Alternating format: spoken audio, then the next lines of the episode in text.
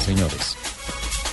Cifras de la cantidad de motos que se han vendido a lo largo del año 2003. Bueno, las cifras de las motos registradas. Ajá. Hay una... Porque ya habíamos hecho el registro de los autos que se Ajá. vendieron en 2013. Exacto. Ahora, con relación a las motos, una cosa es las cifras de que reportan las ventas y otra las eh, cifras registra eh, las motos registradas, las motos matriculadas.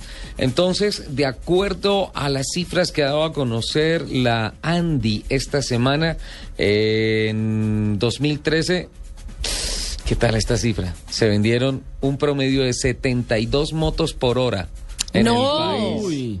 72 motos por hora en el país, 1.741 motos por día, 52.240 motos por mes para un gran total de registradas, insisto, registradas, o sea, ya matriculadas, 626.883 motos en el año frente a las registradas, matriculadas, 572.487 del año Un poco más de medio 2012. billón. 600 mil motos. ¿Y ti- tiene por ahí de pronto el dato de cuál es el departamento que más motos ha eh, vendido?